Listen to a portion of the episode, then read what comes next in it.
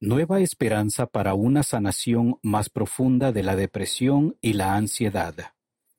Las historias de sanación a largo plazo de la depresión y la ansiedad ilustran que los cambios graduales en la vida que el Evangelio alienta pueden contribuir de maneras importantes a la sanación a largo plazo.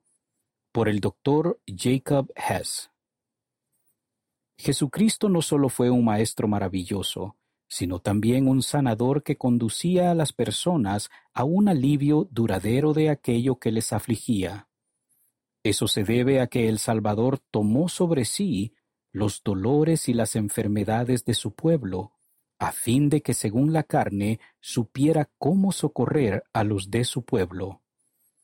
Para aprender más acerca de la sanación duradera de la depresión y la ansiedad, He repasado más de 100 historias de personas que han experimentado una sanación más profunda y a largo plazo de esos desafíos cada vez más comunes. Al hacerlo, he determinado varios temas útiles que aparecen en muchas historias de sanación, entre ellos cambios físicos, emocionales, en las relaciones y también espirituales. Incluso antes de que la pandemia del COVID-19 aumentara el estrés, el aislamiento y el dolor, se apreciaba cada vez más la forma en que los modelos de estilo de vida influyen en la angustia emocional. Como dijo el doctor Stephen Ilardi, los seres humanos nunca fuimos concebidos para el ritmo de vida del siglo XXI, mal alimentados, sedentarios, puertas adentro, faltos de sueño, aislados socialmente y ajetreados. ¿Qué medidas podemos tomar en nuestro propio hogar para contrarrestar esos modelos de estilo de vida que nos hacen vulnerables a la angustia emocional? Basándome en los temas que he determinado, a continuación figuran varios ajustes específicos que pueden hacer las personas que sufren emocionalmente para ahondar su sanación emocional. Número 1.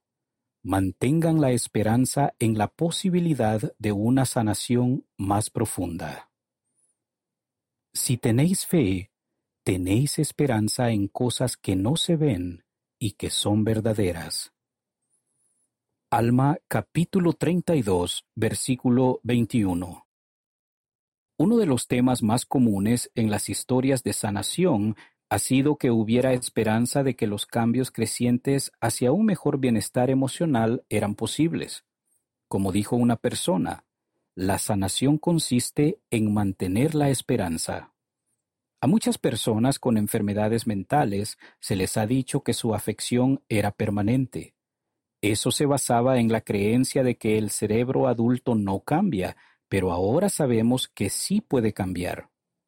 Los descubrimientos en cuanto a la capacidad de cambio del cerebro han aumentado la esperanza de que los cambios fundamentales son posibles, incluso para aquellos que afrontan enfermedades mentales. La posibilidad de cambios profundos no debería sorprender a quienes creen en Cristo. Al dirigirse a los afectados por enfermedades mentales, el elder Eric W. Kopischke de los 70 enseñó hagan todo lo que esté en su poder y luego permanezcan tranquilos para ver la salvación de Dios y que se revele su brazo. Tener a otras personas a nuestro alrededor que no se den por vencidas puede ser de gran ayuda, tal como el doctor Daniel Fisher descubrió en entrevistas con personas recuperadas. Una y otra vez escuchamos, necesitaba a alguien que creyera en mí. Número 2. Hagan ajustes pequeños y grandes en la vida. Por medio de cosas pequeñas y sencillas se realizan grandes cosas. Alma capítulo 37 versículo 6. Prácticamente en todas las historias de sanación se incluía a personas que aprendían cosas nuevas y crecían de diferentes maneras. A veces hacían grandes cambios. Por ejemplo, una mujer dijo, Llegué a darme cuenta de que tenía otras heridas, hábitos y traumas que debía atender en mi corazón. Dentro de mí había egoísmo, control, ira y mucho más que no había sido capaz de ver. Otras veces había personas que descubrían que hacer ajustes pequeños marcaban una diferencia, tales como llevar un diario personal de gratitud, adoptar una mascota o exponerse más a la luz del sol. Una persona describió lo valioso de tener un poco más de quietud cada día. Me levanto lo suficientemente temprano como para no tener prisa por la mañana. Tomo el sol de pie junto a la ventana durante unos minutos. Luego se sienta a tomar un desayuno lento, caliente y tranquilo, sin la interferencia del teléfono. Número 3. Prioricen la actividad física, la nutrición y el sueño. Cesad de dormir más de lo necesario. Acostaos temprano para que no os fatiguéis. Levantaos temprano para que vuestros cuerpos y vuestras mentes sean vigorizados. Doctrina y Convenios, sección 88, versículo 124. Véase también Doctrina y Convenios, sección 89, versículos del 18 al 21. Desde hace mucho tiempo se sabe que el aumento de la actividad física mejora el estado de ánimo. Los ajustes nutricionales también pueden marcar la diferencia en la reducción de la depresión. Como escribió la doctora Félix Jaca, comer una ensalada no cura la depresión, pero hay muchas cosas que puedes hacer para levantar el ánimo y mejorar tu salud mental y pueden ser tan sencillas como aumentar tu consumo de vegetales y alimentos saludables. Del mismo modo, los investigadores han descubierto que irse a dormir una hora antes implica un 23% menos de riesgo de padecer un trastorno depresivo grave, así como beneficios para quienes ya padezcan depresión y ansiedad. Número 4. Modifiquen su dieta mental y actividad mental. Tú guardarás en completa paz a aquel cuyo pensamiento en ti se apoya. Isaías capítulo 26 versículo 3. Las personas que encuentran una sanación más profunda a menudo señalan que han aprendido a ver los pensamientos desesperados y oscuros que les acuden a la mente como algo que experimentan en lugar de verlos como un reflejo de quiénes son. Como relató un hermano, aquellos pensamientos que antes experimentaba como una especie de tortura que me esclavizaba, ahora he podido apartarme de ellos y percibirlos como algo mucho más inocuo, como si estuviera tumbado a orillas de un río, mirando cómo pasa la corriente. Aunque es normal que veamos nuestros pensamientos como la realidad, es posible que mediante prácticas como la oración, la meditación o la terapia aprendamos cómo ver nuestros pensamientos y sentimientos de manera más objetiva y menos personal. Eso a su vez nos ayuda a apreciar nuestra capacidad de elegir cómo responder a lo que sucede en nuestro interior y a redirigir la atención hacia lo que es verdadero y bueno. Prestar mayor atención a aquello en lo que ocupamos la mente también puede contribuir a una mayor sanación. Como advirtió recientemente el presidente Russell M. Nelson, si la mayor parte de la información que obtienen proviene de las redes sociales o de otros medios de comunicación, su capacidad para escuchar los susurros del espíritu se verá disminuida. Número 5.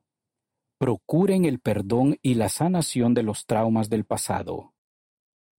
Enjugará Dios toda lágrima de los ojos de ellos, y ya no habrá más muerte, ni habrá más llanto, ni clamor ni dolor, porque las primeras cosas han dejado de ser. Apocalipsis capítulo 21, versículo 4. Es común que las cosas dolorosas del pasado, desde el abuso o maltrato de la infancia hasta los traumas posteriores, influyan en la angustia emocional actual.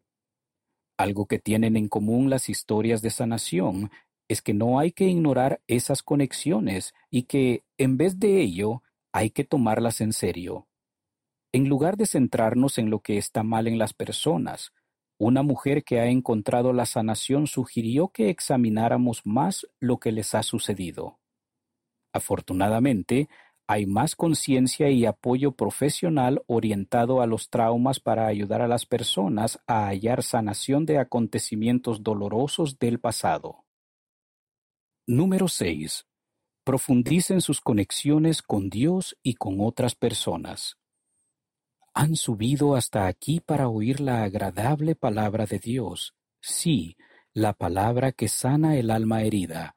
Jacob, capítulo 2, versículo 8. Me impresionó la cantidad de historias de sanación emocional más profunda que se centran en redescubrir una nueva conexión con Dios. Un hombre habló sobre aferrarse a las promesas de Dios de las Escrituras cuando nadie más a su alrededor parecía ser capaz de ayudarlo. El elder Jeffrey R. Holland ha aconsejado a los que afrontan depresión. Fielmente sigan las buenas prácticas de devoción que invitan al Espíritu del Señor a sus vidas. Muchos otros afirmaron que el llegar a ver que sus vidas tenían valor significado y propósito verdaderos fue parte importante de su sanación, al igual que la conexión con otras personas a su alrededor.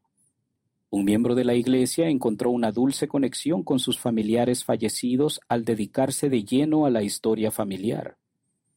Dijo que poco a poco comenzó a darse cuenta de cómo empezó a sentirse más ligero a medida que se profundizaban esas conexiones, hasta el punto de que al final ni siquiera notaba la depresión. Número 7. Disminuyan la dependencia. Actuar por sí mismos y no que se actúe sobre ellos. Segundo libro de Nefi, capítulo 2, versículo 26. Es natural que cualquier persona que afronte depresión o ansiedad dependa de diversos apoyos externos, desde terapeutas profesionales, familiares o amigos hasta medicamentos y alimentos. Lamentablemente, algunos recurren a sustancias ilegales y al alcohol al tratar de sobrellevar las emociones dolorosas. Aunque muchas fuentes de ayuda pueden proporcionar beneficios a corto plazo, las personas que encuentran la sanación a largo plazo comúnmente hablan de una dependencia cada vez menor de los recursos externos. El curso de resiliencia emocional de la Iglesia es un recurso que ayuda a las personas a desarrollar ese tipo de libertad creciente. Los cambios pequeños marcan una gran diferencia. Ninguno de los cambios descritos anteriormente, por supuesto, debe ocurrir de una sola vez. El neurocientífico Alex Korb escribe que un pequeño cambio a la vez puede revertir el curso de la depresión al crear una espiral ascendente.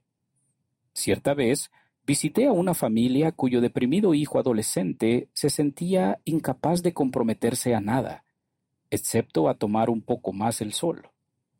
Después de dos semanas de salir más al exterior para hacer deporte con su padre, el joven se sintió con la energía suficiente para experimentar ajustes en su dieta, lo cual condujo a otras mejoras y a un nuevo impulso de sanación gradual.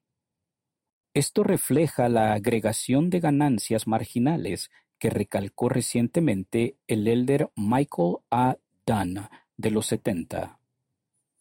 Otro hermano describió cómo el cambiar lo que permitía que entrara en su mente tenía beneficios que repercutían en otros aspectos de la vida. Empecé a ser más exigente con los medios de comunicación que veía y con quién pasaba tiempo, porque tenía una idea muy clara de cómo me estaba afectando, y aquello influyó en mi ciclo de sueño. Empecé a descansar más, y me di cuenta de que me sentía muy bien cuando hacía ejercicio. Percibí qué alimentos me hacían sentir bien y cuáles me hacían sentir enfermo. Describió esos cambios como un efecto dominó que llevó a otros giros afortunados. El Dr. Korb explica. En sistemas complejos como el cerebro, Incluso un pequeño cambio puede modificar la resonancia de todo el sistema. Por ejemplo, el ejercicio cambia la actividad eléctrica del cerebro durante el sueño, lo cual reduce la ansiedad, mejora el estado de ánimo y nos da más energía para hacer ejercicio e interactuar con los demás. Del mismo modo, expresar gratitud activa la producción de serotonina, lo cual mejora nuestro estado de ánimo y nos permite superar los malos hábitos, dándonos más motivos para estar agradecidos. Cualquier pequeño cambio puede ser justo el impulso que el cerebro necesita para comenzar a ascender la espiral. Como pueden ver, una sanación más profunda no consiste en tratar de cambiar todo de manera drástica, lo cual sería desalentador, incluso en condiciones normales, y mucho más cuando nos sentimos agobiados emocionalmente. Aún los ajustes puntuales pueden marcar una diferencia real y progresiva. Así que no se den por vencidos. Ver la forma en que ese cambio gradual es fundamental para la sanación duradera ha aumentado mi aprecio por ser parte de una comunidad del Evangelio dedicada al crecimiento continuo y al progreso eterno. La buena noticia es que estas oportunidades de crecimiento son cosas que podemos priorizar en nuestras propias vidas y en nuestros hogares. Los profetas han dirigido nuestra atención repetidamente hacia los potenciales no aprovechados dentro de nuestra propia familia, y el presidente Nelson nos ha alentado en los últimos años a transformar nuestro hogar en un santuario de fe. Con la inspiración del Espíritu, creo que también podemos hacer de nuestros hogares santuarios de sanación. Nuestro Señor conoce la agonía del dolor emocional abrumador y aquello que puede ayudarnos a encontrar un alivio más profundo. Por muy confusas que sean las enfermedades mentales para todos nosotros, testifico que el Señor no está confundido. Él sabe exactamente lo que puede ayudarnos a encontrar una sanación emocional más duradera.